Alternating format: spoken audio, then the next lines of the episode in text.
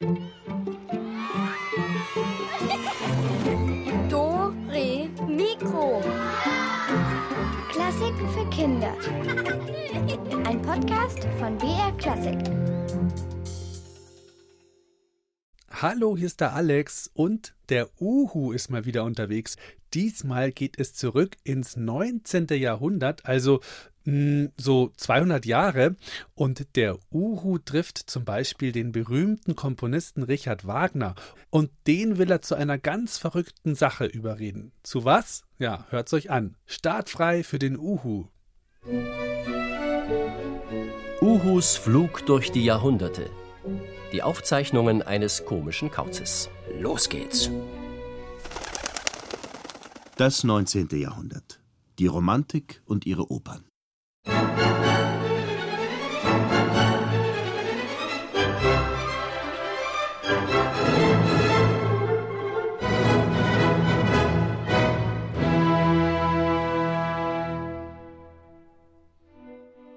Fledermaus, der Fledermaus, der mache ich den Gar aus. Seit ich dich kenne, Uhu, redest du mit allergrößter Vorliebe vom Essen. Fledermäuse, Schinkenstullen, Kartoffelsalat. Geleimt, ich hab ihn geleimt. Wirsing, Spanferkel, Kaiserschmarrn. Hallo, hallo, hallo, locker bleiben. Ich rede von der Fledermaus. Das ist der Gipfelpunkt der Operette von Johann Strauss Sohn, der absolute Knaller. Die Wiener sind verrückt gewesen nach dem Stück damals im 19. Jahrhundert. Und du darfst mich bitte Graf Orlowski nennen. Oho, größenwahnsinnig ist er auch noch, unser Herr Uhu. Deshalb hast du dich wohl so komisch ausstaffiert mit Stiefeln, dem goldenen Stern auf der Brust und diesem winzigen Säbel, der ja aussieht wie ein Buttermesser. Exakt. Mich langweilt dieses Leben ganz fürchterlich. Ich möchte mal endlich wieder lachen. Und das tut er dann auch, der Orlowski. Der lacht nicht nur, der dröhnt vor Lachen. Aber so soll's ja auch sein. Operette soll einen zum Lachen bringen. Eine Art gesungenes Witzbuch, was? In der Fledermaus verwechseln sich die Figuren die ganze Zeit. Also der Mann denkt, er redet mit einer fremden Frau. Dabei handelt es sich in Wirklichkeit doch um die eigene. Und dann das Ja, Dienstmädchen. ja, ja, ja, ja, hey, hey, das, hey, das, das, das kompliziert sich aber jetzt gewaltig. Äh, Viel witziger finde ich, äh, dass ein ganz feiner Pinkel im Gefängnis landet. ja, und geliebt wird auch noch in der Operette. Ach ja, je. Mein Herr Marquis, ein Mann wie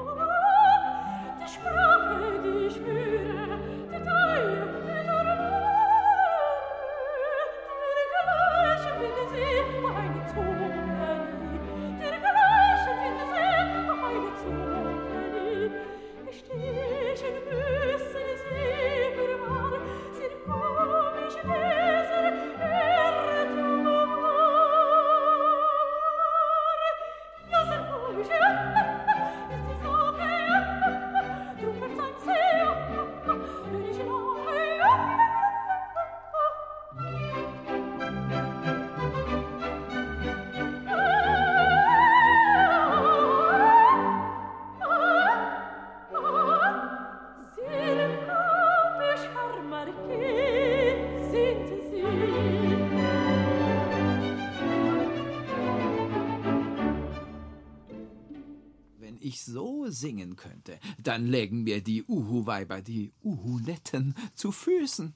Stattdessen, äh,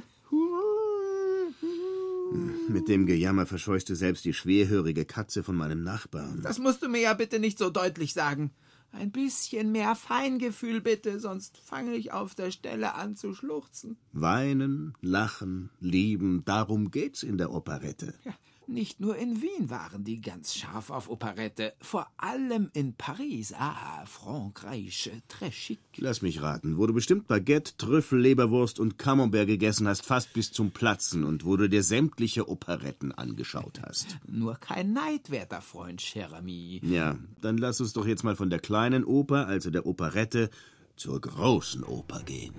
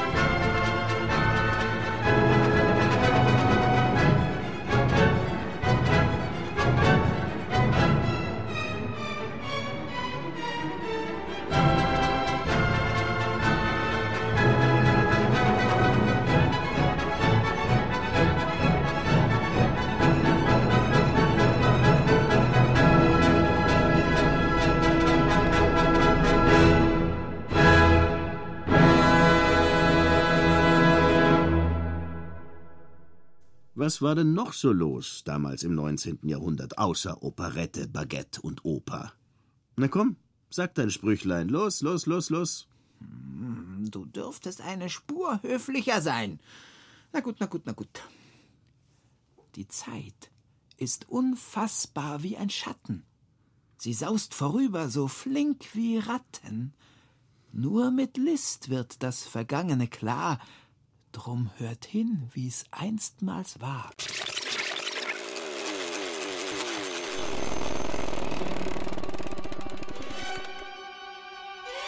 Nach der Niederlage Napoleons soll Europa neu geordnet werden. Gleichgewicht. Friede für Europa. Die Menschen wollen aber nicht ruhig sein. Jetzt nicht mehr. Vereine gründen sich, Parteien bilden sich. Die Stimmung im Land spitzt sich zu. Und nicht nur in Deutschland und Frankreich, in ganz Europa. Revolution! Revolution! Die Fahnen hoch. Die Paulskirche in Frankfurt. Zum ersten Mal ein Parlament für Deutschland. Doch die Revolution wird niedergeschlagen. Alles kehrt zum Alten zurück. Die erste Eisenbahn fährt von Nürnberg nach Fürth. Eine kurze Strecke, aber immerhin. Fabrikschornsteine. Immer mehr Menschen strömen in die Städte. Arbeiter. Viele sind arm. Elend. König Ludwig II. baut Neuschwanstein, das Märchenschloss. Bergsteiger erreichen das Matterhorn. Einen bis dahin unerreichbaren Gipfel. Gummi, elektrisches Licht, Telegrafie, alles neue Erfindungen. Und das Telefon. Daimler und Benz entwickeln die ersten Autos. Und für die Weltausstellung in Paris baut Monsieur Eiffel, Herr Eiffel, einen über 320 Meter hohen Turm, den Eiffelturm, das Wahrzeichen von Paris. Wenn man vom Eiffelturm runter. Das könnt ihr Menschen natürlich nicht machen, aber dann fliegt das sekundenlang durch die Luft, bis es dann unten aufplatscht. So lang bleibt es nur vom Eiffelturm in der Luft. Na, das ist ja eine echte Errungenschaft des 19. Jahrhunderts. Wow. Das Telefon finde ich viel wichtiger. Dazu muss ich dir was erzählen. Hör dir das mal an.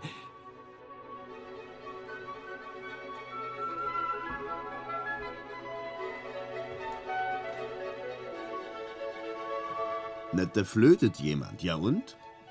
Also wegen des Geflötes hatte ich 1881 ziemlich viel Ärger. Das war ja in einer Zeit, bevor es Handys und, und, und MP3-Player und, und Gedöns und Getröt und diesen ganzen elektronischen Firlefanz gab.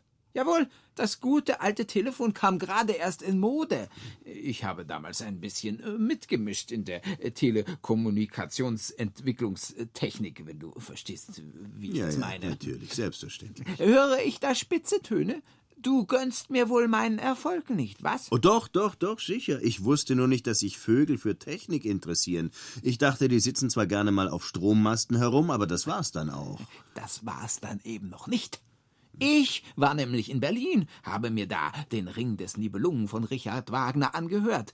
So eine Oper, die insgesamt äh, Pi mal Schnabel äh, äh, 16 Stunden dauert. Am Telefon? Nein, nein, nein, nein, nein, in der Oper natürlich. Ach, jetzt komm doch bitte mal zum Punkt, Uhu.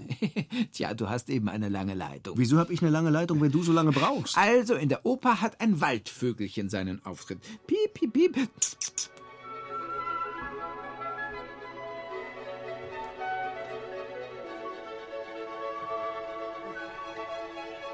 Gut, also Waldvögelchen, das hatten wir schon mal. Und? Ja, ja, ja, ja, diese Geschichte erzürnt mich heute noch. Jedenfalls habe ich mir nach meinem Opernbesuch gedacht, der Komponist sollte den Vogel rauskicken und einen Uhu einsetzen. Das wäre Spannung pur. Der Richard Wagner soll also das Waldvögelchen quasi auf die Ersatzbank setzen. Genau. Und? Mit Verlaub, aber du scheinst die Oper nicht zu kennen. Ich saß jedenfalls gerade im Schlosspark von Sanssouci in Berlin, als mir diese geniale Idee kam mit dem Telefonieren. Also dachte ich mir, abheben. Ja, abheben und Nummer wählen, Nein, weiß nein, ich nein, doch. nein, Abheben, Fahrwerk einholen und über Berlin segeln. Fernsprechamt. Hm, Das heißt ja wohl auf gut Deutsch, man kann mit jemand in der Ferne sprechen, ohne dass man ihn sieht, ohne dass man hinfliegt. Ja, das kommt mir sehr entgegen. Äh, Bin ich doch etwas faul geworden in letzter Zeit. Äh, Sie brauchen gar nicht so verdutzt glotzen, Sie, Sie, Sie Taube. Ja, ich rede mit mir selbst, na und? Ihr Ratten der Lüfte gurt doch auch pausenlos, wenn ihr auf irgendwelchen Schlössern oder Dichterköpfen herumhockt und alles vollkackt. Gurr, gurr, gurr, gurr. Ach, ich bin ja so ungern bei Helligkeit unterwegs. Meine Augen leiden unter dem Licht und dann noch dieser, dieser menschliche Krach. Für Uhus eine Zumutung. Aber was will man machen? Das Amt hat eben nur tagsüber geöffnet. Endlich, da ist es ja. Viel ist ja hier gerade nicht los. Äh, Da sitzen so ein paar Damen hinter der Scheibe, die sehen aus, als hätten sie nichts zu tun. Ach, ich würde gern telefonieren. Was anderes kann ich Ihnen hier auch nicht anbieten. Ja gut, dann sagen Sie mir doch bitte schön, was ich tun muss, wenn ich fern sprechen will. Was soll ich Ihnen sagen? Oh Mann, dem Fräulein steht aber auch jemand auf der Leitung. Also nochmal für Schnecken. Wie telefoniere ich? Da gehen Sie mal in so eine Kabine. Die mit der Nummer 7 und nehmen den Hörer in die Hand. Also Kralle meine ich, ja. Und dann reden wir noch mal miteinander. Durch das krumme Hörerding. Aber jetzt erst mal rein in die gute Stube. Na, Das kann heiter werden. Kabine 7. Aha, sieht aus wie ein riesiger Vogelkäfig. Ah, äh, das meinte das Fräulein vom Amt wohl mit Hörer. Ähm, ähm, hallo? Fräulein, sind Sie an der Strippe? Na sicher bin ich da. Wo soll ich denn hin sein? Jetzt erzählen Sie mal, was oder wen oder welches Viech Sie sprechen wollen. Ich möchte einen gewissen Wagner sprechen. Im fernen Bayreuth soll er wohnen und äh, den Ring des Nibelungen hat er komponiert. Darin kommt ein mehr ähm, als albernes Waldvögelchen vor. Und ich muss diesem Wagner dringend raten, wenn er nicht möchte, dass die Oper eine Pleite wird, dieses lächerlich trällernde Waldvögelchen hinauszukicken und stattdessen einen klugen, intelligenten, kompetenten, bedeutenden Uhu auftreten zu lassen. Also, wenn ich das etwas genauer erklären dürfte. Nein, das dürfen Sie nicht. Das interessiert mich nicht die Bohne. Wagner Bayreuth. Den haben Sie gleich an der Strippe. Momentchen. Gleich, gleich mal sehen, was die unter gleich versteht. Gedulden Sie sich noch ein bisschen. Das wird schon. Fernsprecher, sprechfern, sprach viel, viel versprechendes Gespräch. Hier spricht Wagner. Wer spricht bitte am anderen Ende der Leitung? Ein gewisser Uhu aus Berlin möchte Sie sprechen. Uhu? Ja, ein saftiges Wunder, dass ich Sie so in der Ferne sprechen kann, Herr Wagner. Doktor Wagner. So viel Zeit muss sein. Was kann ich für Sie tun? Dass der Doktor ist, war mir nicht bekannt, macht ihn aber auch nicht besser. Ähm, ich wollte Ihnen einen Vorschlag machen, Herr äh, Doktor Wagner. Wie wäre es, wenn Sie das Waldvögelchen gegen einen Uhu austauschen? Äh, Sie wissen schon, Siegfrieds Vögelchen. Äh, Der Siegfried, der die Stimme des Vogels verstehen kann. Siegfried Vögelchen. So, so. Mit wem bin ich denn überhaupt verbunden?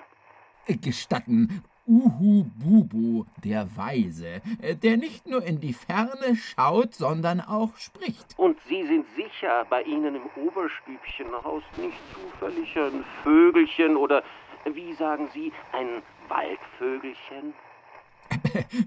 Mit Verlaub, werter Doktor, ich bin ein Vogel.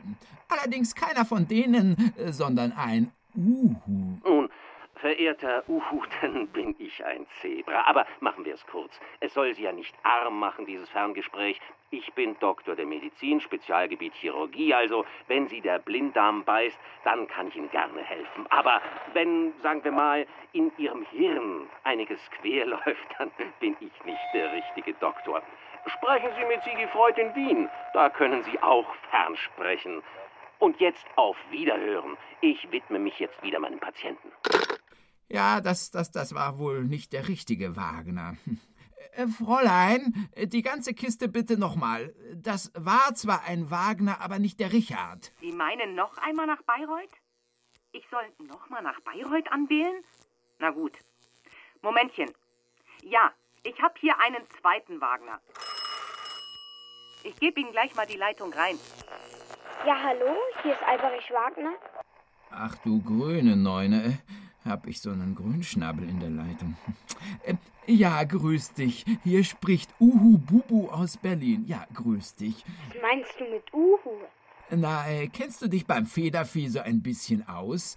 Uhus sind sauschlaue Tiere und ich wollte deinen Vater sprechen in einer dringenden Angelegenheit. Mein Herr Vater ist nicht zu Hause. Ich wusste gar nicht, dass sogar Vögel dieses Telefon benutzen können. Ich darf eigentlich gar nicht fernsprechen, hat mein Vater mir verboten. Ja, ja, ja, ja, ja, ja. Und äh, wo ist er jetzt, äh, der verbotene Vater? Der ist nicht da. Habe ich doch schon mal gesagt, Herr Kautz. Uhu, wenn ich bitten darf. Ja, und ähm, wann kommt er wieder, der Richard Wagner? Mein Herr Vater heißt gar nicht Richard. Mein Herr Vater heißt Georg Philipp. Und du bist wirklich ein echter Uhu? Ja, äh, Uhu, jawohl, jawohl. Äh, nicht der Richard. Ach du liebes bisschen. Nee, nee, nee, nee, nee. nee. Uh, verrückt. Ich spreche mit einem echten Uhu aus Berlin. Aus dem fernen Berlin. Sapperlot. Aber jetzt nicht mehr. Äh, Falsche Nummer. Adieu, Albert, Alfred, Alberich, nicht. Äh, Echter Uhu. Das glaubt mir keiner. Aber auch. So doll ist das ja nicht gerade mit dem Telefonieren. Das alberne Waldvögelchen wird wohl auf immer und ewig in der Nibelungenoper bleiben. Wollen Sie jetzt nochmal fernsprechen oder wollen Sie zahlen, Sie Vogel? Nochmal, ist doch klar. Wagner Richard, so heißt der. Versuchen Sie es doch bitte nochmal. Ja gut, kriegen Sie sich mal wieder ein. Da haben Sie die Verbindung. Hier spricht Wagner. Richard Wagner. Richard, ja, das passt. Ich kipp gleich aus den Latschen, die ich nicht anhabe. Na endlich. Richard, ich wollte dir mal was vorschlagen. Hier spricht nämlich ein Uhu. Also, habe neulich deinen Ring in Berlin gesehen. Die, die Geschichte mit den Nibelungen und dem Gold, den Riesen, dem Zwerg und dem Drachen und so und so. Entschuldigen Sie, kennen wir uns? Ich, ich kann mich nicht erinnern. Nein, äh, das ist nicht so wichtig. Ich will dir, ach, äh, nee, äh, Ihnen also. Ich will Ihnen mal einen Vorschlag machen. Der Ring ist ja eine tolle Geschichte, mordspannend. Aber wieso haben Sie da ein Waldvögelchen hineingebaut? Ich meine, die sind klein, dumm, zwitschern nur herum. Ich hingegen bin ein weiser Vogel und ich würde viel besser in Ihre Oper passen als so ein, ein, ein, ein Waldvögelchen. Verstehen Sie, wie ich das meine? Tauschen Sie den Waldvogel gegen einen Uhu. Ich soll bittchen was tun? Ich habe Sie wohl nicht richtig verstanden. Schmeißen Sie den Waldvogel raus und Supermann Siegfried hört stattdessen auf einen Uhu. Das ist doch nicht so schwer. Hören Sie mal. Hallo? Ich höre nicht mehr.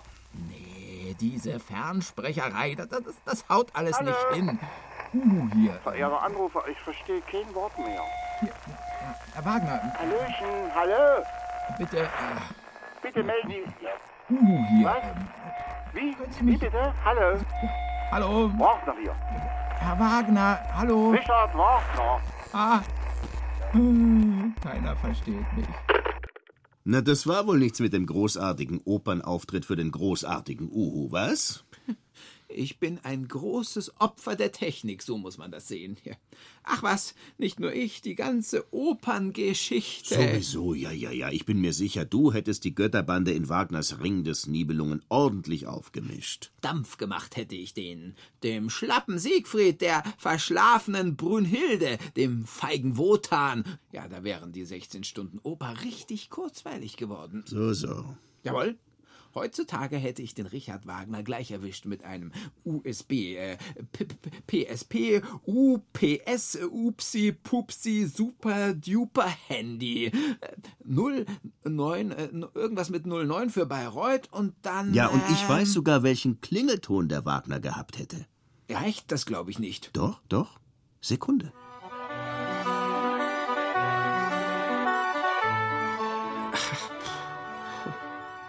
Nicht übel.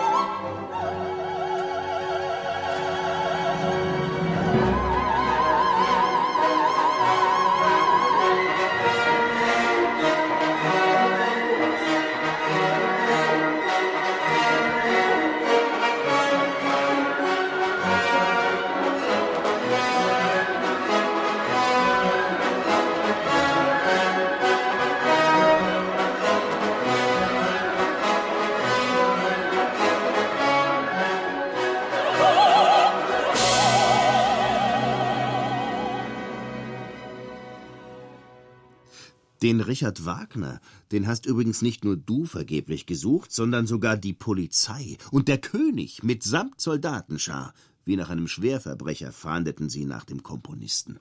Ja, sicher. Wegen dem Waldvögelchen wusste ich es doch. Nein, mehr wegen der Revolution.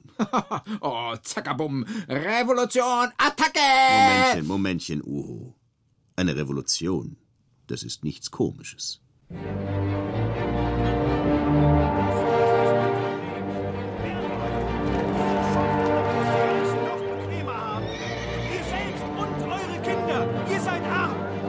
Ist doch nicht gerecht. Die Erde gehört allen. Jeder Mensch wird frei geboren. Nieder mit den Fürsten. Es lebe ein gerechter Staat. Das da vorne auf der Mauer, das ist Richard Wagner, der berühmte Komponist Richard Wagner. Aber wie ein Künstler sieht er gar nicht aus. Eher wie ein Räuberhauptmann. Er hat ein schmutziges Hemd an und hohe Lederstiefel, seine Haare sind ganz struppig und in der einen Hand schwenkt er einen Säbel, in der anderen eine Pistole. Um ihn herum stehen viele Menschen und hören ihm zu. Arbeiter und Dienstboten und Bauern. Alle sind sie arm. müsst nicht länger hungern. Ihr müsst für eure Freiheit kämpfen. Kein König hat das Recht, über euer Leben zu bestimmen. Niemand darf euch das Brot zum Leben nehmen. Männer, folgt mir und lasst euch das nicht länger gefallen. Soldaten kommen. Sie prügeln sich durch die Menge und kommen jetzt direkt auf Richard Wagner zu. Wieder fällt ein Schuss. Wagner zieht den Kopf ein und springt von der Mauer. Schnell taucht er im Menschengewühl unter. Die Soldaten stürmen hinter ihm her. Sie versuchen ihn festzuhalten. Einer packt ihn am Ärmel. Ich hab ihn, ich hab ihn. Richard schlägt wild um sich und trifft den Soldaten auf die Nase. Der hält fest. Der Ärmel reißt und Richard ist frei. Eine Sekunde lang blicken sich er und der Soldat mit der blutenden Nase in die Augen. Dann beginnt der Rebell zu laufen. Hey Wagner, wenn ich dich erwische, bist du tot. Ich kriege dich, verlass dich drauf. Hasserfüllt blickt der Soldat hinter dem fliehenden Heer, der in der Menschenmenge längst nicht mehr zu fassen ist. Dann legt er sein Gewehr an und schießt. Einmal, nochmal, wieder. Einfach so, mitten hinein in die vielen Männer und Frauen auf dem Marktplatz. Ein junger Mann sackt zusammen, als ihn eine Kugel in die Schulter trifft. Richard Wagner aber ist entkommen. Er kennt in Dresden jeden Schleichweg. Während die Schüsse über den Marktplatz hallen, verschwindet er in eine dunkle Gasse, biegt um zwei Ecken, dann klettert er über eine Mauer und springt in einen verlassenen Hinterhof. Von hier aus führt ein schmaler Durchgang zu einem Stadtviertel in Dresden, das eigentlich schon längst abgerissen werden sollte. Niemand wohnt hier, schon lange nicht mehr. Richard biegt in eine trostlose, verkommene Straße ein und steht bald vor einem großen grauen Haus, das jeden Moment einzustürzen droht. Dann klopft er an die windschiefe Tür. Kurz, kurz, lang, lang, lang, kurz, kurz, kurz. Das Geheimzeichen. Und die Tür öffnet sich. Endlich, sagt eine Stimme dicht neben ihm. Wir dachten schon, du seist geschnappt worden. Oder noch Schlimmeres. Mikhail Bakunin, Richards russischer Freund, klopft ihm auf die Schulter. Er sieht noch mehr aus wie ein Räuberhauptmann. Über seine rechte Wange läuft eine lange Narbe und seine rabenschwarzen Augen liegen unter buschigen Augenbrauen. Mikhail ist bis an die Zähne bewaffnet. Die Soldaten haben vorhin wahllos auf unschuldige Menschen geschossen. Ich weiß nicht, wie viele sie getroffen haben. Ich weiß. Ich war vorhin bei einer Tuchweberfamilie. Auf ihrem Webstuhl lagen die kostbarsten Stoffe für irgend so einen Fürsten. Aber sie selber konnten den Arzt für ihr krankes Kind nicht bezahlen. Hier. Hier sind übrigens die Flugblätter, die ich drucken sollte. Damit finden wir sicher noch mehr Freiwillige für unseren Kampf. Danke, Richard. Du bist ein mutiger Mann. Aber wir müssen erst mal aus Dresden verschwinden. Noch heute Nacht. Sie sind uns auf der Spur Du wirst steckbrieflich gesucht. Ich übrigens auch. Hast du die Plakate nicht gesehen? Wer uns verrät, bekommt eine große Belohnung. Wir müssen weg. Punkt halb drei heute Nacht werden wir mit verschiedenen Kutschen die Stadt verlassen. Wir fahren über Chemnitz nach Weimar. Was ist mit den anderen? Die kommen auch mit. Wir treffen uns erst wieder in Weimar.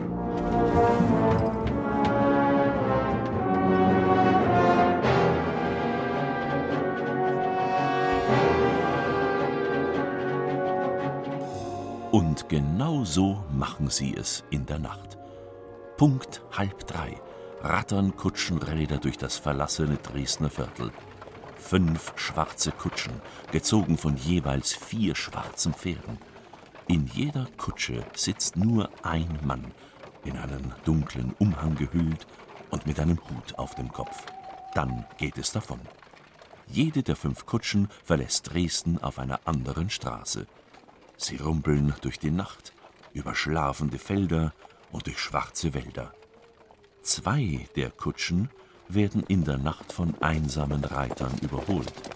Aber sie denken sich nichts dabei und fahren in den Morgen, über den Mittag, und als es wieder Abend wird, treffen in fünf Gasthäusern irgendwo in der Nähe von Chemnitz rätselhafte, räubergleiche Fremde ein. Zwei Tage später erreicht Richard Wagner, der rebellische Komponist, Weimar. Zwei weitere Tage vergehen, bis er Nachricht über den Verbleib seiner Freunde erhält. Mikhail Bakunin und ein weiterer Mitstreiter sind während ihrer Rast in einem Gasthof im Schlaf übermannt und festgenommen worden. Sie werden zu lebenslanger Haft verurteilt. Die anderen Rebellen sind entkommen. Richard Wagner muss sich noch eine Weile verstecken, dann aber glätten sich die Wogen, der Aufstand ist vorbei, und der König von Sachsen begnadigt ihn. Von nun an zieht es Wagner vor, von aufregenden Abenteuern und Helden nur noch zu träumen und sie durch seine Opern unsterblich zu machen.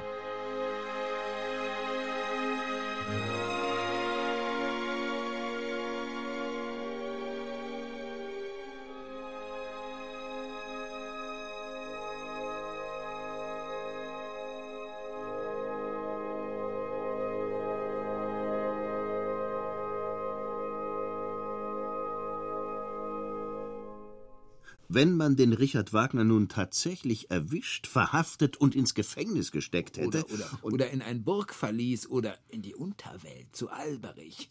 Wer weiß, ob er sich dort auch so viele Opern ausgedacht hätte. Ja, wollte ich gerade sagen. Jedenfalls hat ihn der gnädige König ja begnadigt. Wagner komponierte also und komponierte. Und er ließ ein Festspielhaus auf dem grünen Hügel in Bayreuth erbauen, eigens für seine Opern. Ja, ja, ja. Und erzähl doch noch das mit dem Orchester aus der Unterwelt. Du weißt schon. Du bist ja ganz versessen auf die Unterwelt. Ja, ich komm da ja nicht hin. Ich, ich komm da ja nicht rein. Ich hau mir immer den Kopf an. Ja, also die Unterwelt in Bayreuth ist ja auch wirklich was Besonderes, denn das Orchester im Festspielhaus sitzt nicht nur in einem Graben wie in jedem anderen Opernhaus, nein, es sitzt unter der Bühne und man kann es vom Zuschauerraum. Der übrigens sehr, sehr, sehr unbequem ist, lauter beinharter Holzstühle. Man kann es vom Zuschauerraum nicht sehen. Das heißt, wenn die Musik beginnt, dann kommt es einem so vor, als ob sie aus dem Inneren der Erde erklingen würde. Ganz geheimnisvoll.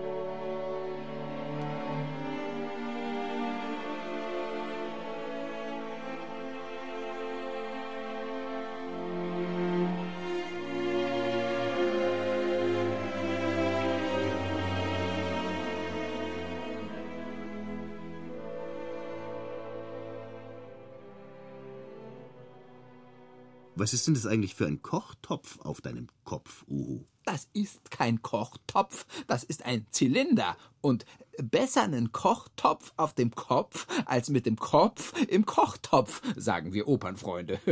Mhm. So einen hat der, der Giuseppe Verdi auch immer aufgehabt, das war sein Markenzeichen. Und der Verdi war nämlich auch ein Opernkomponist, hat zur selben Zeit gelebt wie Wagner. Er ist sogar im selben Jahr geboren, 1813, wenn ich das noch mal eben hinzufügen darf. Uhu. Ja, ja, und, und, und, und, und äh, sie fangen beide mit W an, Wagner und, und, und Verdi. Quatsch, Verdi schreibt man mit Vogel-V. Ja, wie, ja, wieso heißt das, das dann Vogel-V und nicht Uhu? Ja, der Mann heißt auch nicht Uerdi, sondern Verdi mit Vogel-V. Boah, mir rutscht das dumme Zylinderding dauernd über den Kopf. Äh. Dein Kopf ist einfach zu klein. Ta, ta, ta. Oder der Zylinder ist zu groß. Na, jedenfalls liebte Verdi weniger die Geschichten des Mittelalters, Parzival, Brünnhilde, Kriemhild, Siegfried. Das Waldvögel. Ja, ja, ja, Siegmund Hagen und wie sie alle heißen. Bei Wagner kommt sogar eine Floßhilde vor. und eine Wellgunde. Ein Glück hab ich nicht so einen wässrigen Namen. Hm, für dich finde ich eigentlich Schnabelfried oder Halt die Klapp ganz Bitte? gut. Bei Verdi jedenfalls gibt es keine solchen Supermänner und Frauen wie bei Wagner. Da geht es mehr um den Menschen an sich, also den mehr oder weniger normalen Menschen. In den Opern erzählt Verdi von traurigen, verliebten, kranken, komischen Typen. Also nichts Märchenhaftes und sowas. Eher nicht, aber mit viel Lalalala. Und Othello.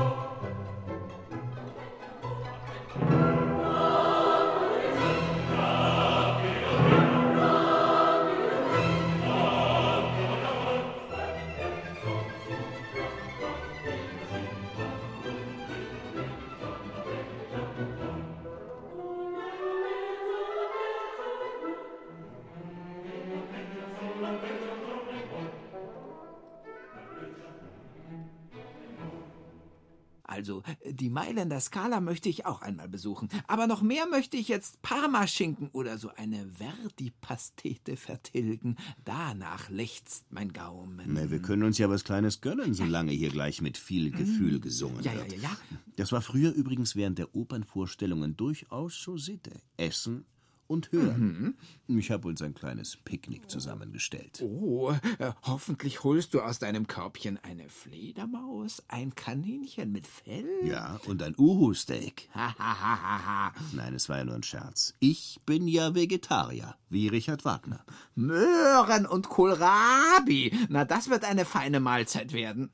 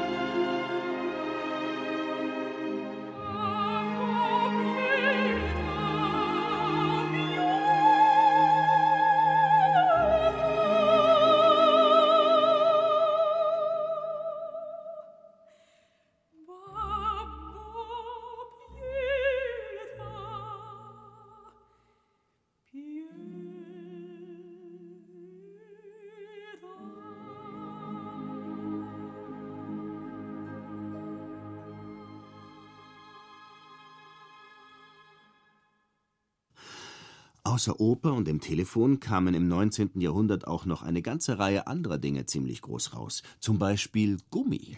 Gummihandschuh, Gummizelle, Oder Gummireifen, Gummiluftballon, Gummilöwe, Gummiknüppel, Gummiball, Gummiadler. Radiergummi. Jetzt hat sich's aber ausgegummiet.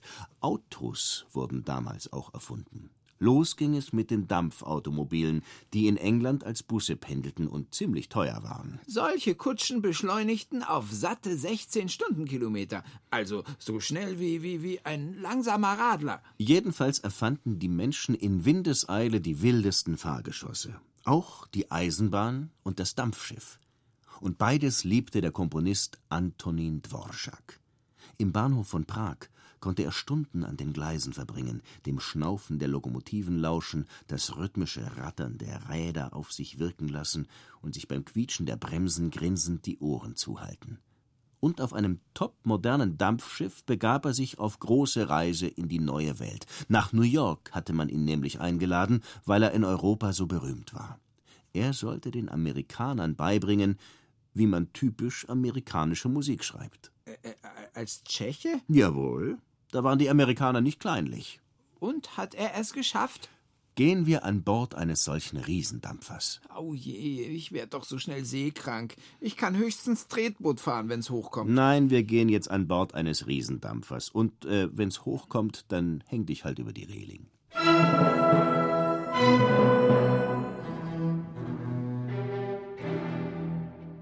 Fantastic! Was sind es nur für fantastische Zeiten, in denen wir leben? Bald schreiben wir das Jahr 1900. Und was ist Amerika für ein fantastisches Land? Well, der Fortschritt ist nicht mehr aufzuhalten. Die Stahlgerippe der Hochhäuser wachsen in die Himmel. Unsere Städte erstrahlen im Glanz einer fantastischen Erfindung der elektrischen Glühbirne. Und mit dem Dampfer, diesem Wunderwerk der Technik, braucht man nur ein paar Tage, um von New York nach Europe zu kommen. Diese Geschwindigkeit, wow! Oh yeah, ich liebe Ozeanriesen. Warum? Auf so einer Luxusliner lernt man immer wieder interessante Leute kennen. Schwerreiche Industriebosse, berühmte Schauspielerinnen, einfach Leute, über die man spricht. Und gerade in meinem Job ist das extremely important, sehr, sehr wichtig. Oh, sorry. Ich bin Harry Penn. Schlagzeilen Harry, Reporter bei der Tribune. Alles, was Interessantes, interessiert mich. Und neulich, mitten auf der Atlantik, machte ich auf dem Sonnendeck eine richtig interessante Bekanntschaft. Excuse me, der, der Liegestuhl ist, ist noch frei? Ja, bitte. Schönes Wetter heute. Hm, Schön, aber etwas windig. Dafür ist das Meer erstaunlich ruhig. Ausgesprochen ruhig. Verzeihung, ich, äh, ich will nicht aufdringlich sein, aber Sie sind doch Antonin Dvorak, der berühmte Komponist. Ja, der bin ich. Mr. Dvorak, fantastisch, großartig, ich bin begeistert. Lassen Sie sich die Hand schütteln, wie ich Ihre Musik liebe. Ich, ich verehre Ihre Kunst. Ich Sehr erfreut, Mr. Harry Penn von der Tribune, aber sagen Sie einfach Harry zu mir. Nun, Mr. Harry. Mr. Dvorak, Mr. Dvorak, ich habe Sie gesehen. Ich war dabei, Reihe 12, Platz 23. Die Uraufführung Ihrer großartigen Symphonie. Aus der neuen Welt. Ja, korrekt. Aus der neuen Welt. Der Titel ist so fantastisch und könnte von mir sein. Die Musik so fantastisch. danke, danke. Sensationell. Sensationell.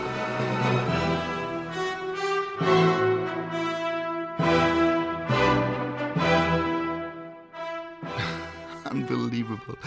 Fast hätte ich ihn nicht erkannt, den kleinen, unscheinbaren Mann mit dem grauen Vollbart. Antonin Dvorak, einer der berühmtesten Komponisten unseres modernen 19. Jahrhunderts, mit mir auf dem Weg nach Europa. Übrigens, die Uraufführung seiner Neunten in der New Yorker Carnegie Hall, ein tolles Haus mit die allermodernste technische Schnickschnack, war ein spektakulärer Erfolg. Ah, solch eine Begeisterung erlebt man bei uns sonst nur im Baseballstadion. Ihre Symphonie ein Meisterwerk. Oh, danke, danke. Ich sage Ihnen, bei Ihren Talenten sollte Sie Schlager schreiben, Mr. Dvorak. Meinen Sie? Ja, so ein flottes Schlager, der kommt bei uns in Amerika immer fantastisch gut an. Mein Herr, ich glaube, ich bevorzuge doch eine etwas andere Art von Musik. Oh, come on, jeder kann dazulernen. Wir sind im Land der unbegrenzten Möglichkeiten. Ja, vom Tellerwäscher zum Millionär. Exactly. Lieber Mr. Harry, einfach nur Harry. Gut, Harry. Ich möchte Sie nicht enttäuschen, aber ich bin gerade dabei, Amerika zu verlassen. What? Ich kehre nach Europa zurück, in meine Heimatstadt Prag. Drei Jahre sind genug. Oh, Mr. Georgia, wie können Sie uns das antun? Sie, der Amerika die erste echte amerikanische Symphonie geschenkt hat. Finden Sie? Ja, wenn ich Ihr Werk höre, dann sehe ich die Weite der Prärie vor mir, grasende Büffelherden, die Gipfel der Rocky Mountains, ich höre den dumpfen Schlag von Indianertrommeln und die schwermütige Gesang der Neger. Wirklich? Ja, noch nie war Musik so amerikanisch. Never ever. Ist das nicht erstaunlich für einen böhmischen Metzgerjungen? Metzgerjunge? Ja, mein Vater war Metzger und fast wäre ich auch ein Metzger geworden. Oh, Sie machen Witze, hm?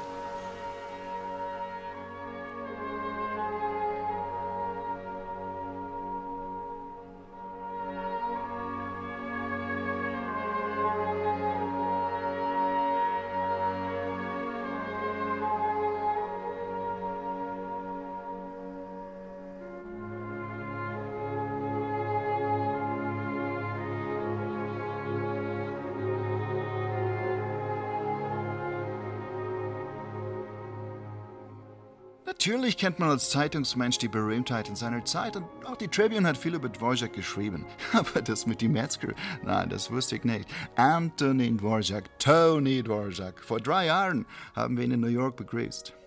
Wisst ihr, bei uns in Amerika ist alles größer und schöner.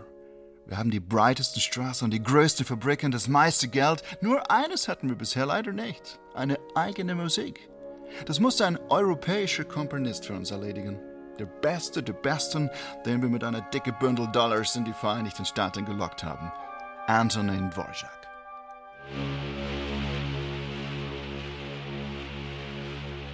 Nun, Amerika. Ehrlich gesagt, mein Eindruck ist, ihr Amerikaner, ihr macht ständig in äh, Business. Exactly, Business. ihr denkt nur an Umsätze, Aktien, Geld. Dabei überseht ihr, dass es in eurem weiten Land noch andere Schätze gibt. Rohstoffe, Silber, Kohle. Nein, ihr übergeht Folgendes. Die Melodien, die all die Völker singen und spielen, für die Amerika eine Heimat geworden ist. Italiener, Deutsche, die Schwarzen im Süden, die Indianer in ihren Reservaten. Meine Symphonie aus der neuen Welt ist erst der Anfang. Oh, glauben Sie? Sicher. Wenn ihr lernt, euch zuzuhören, dann. Dann what? Dann wird auch Amerika. Eine fantastische Musik haben? Genau.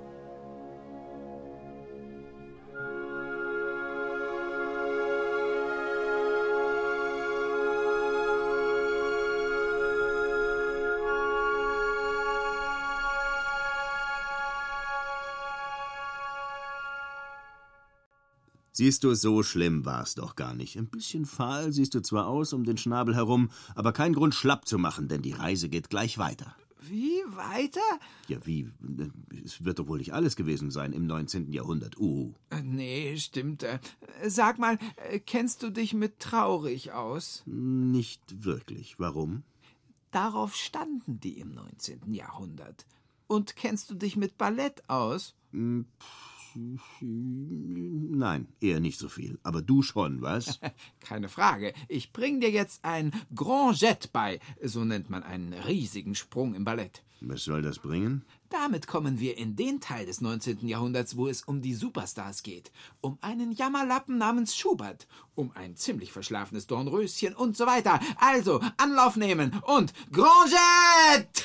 Einen großen Sprung? Naja, es tut man nicht alles für ein bisschen Bildung. Anlauf nehmen und Grand Jet! Au, au, au, au, au.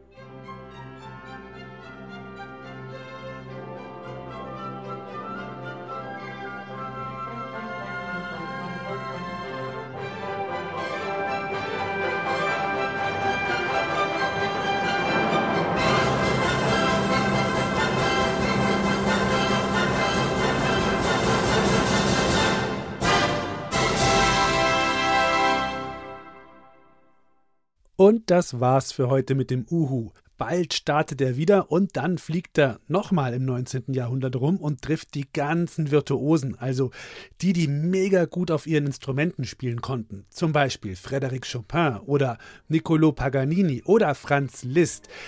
Der war so ein Wilder, der hat auch schon mal ein Klavier zu Schrott gespielt. Hm, also, bis dann, macht's gut, ciao, euer Alex.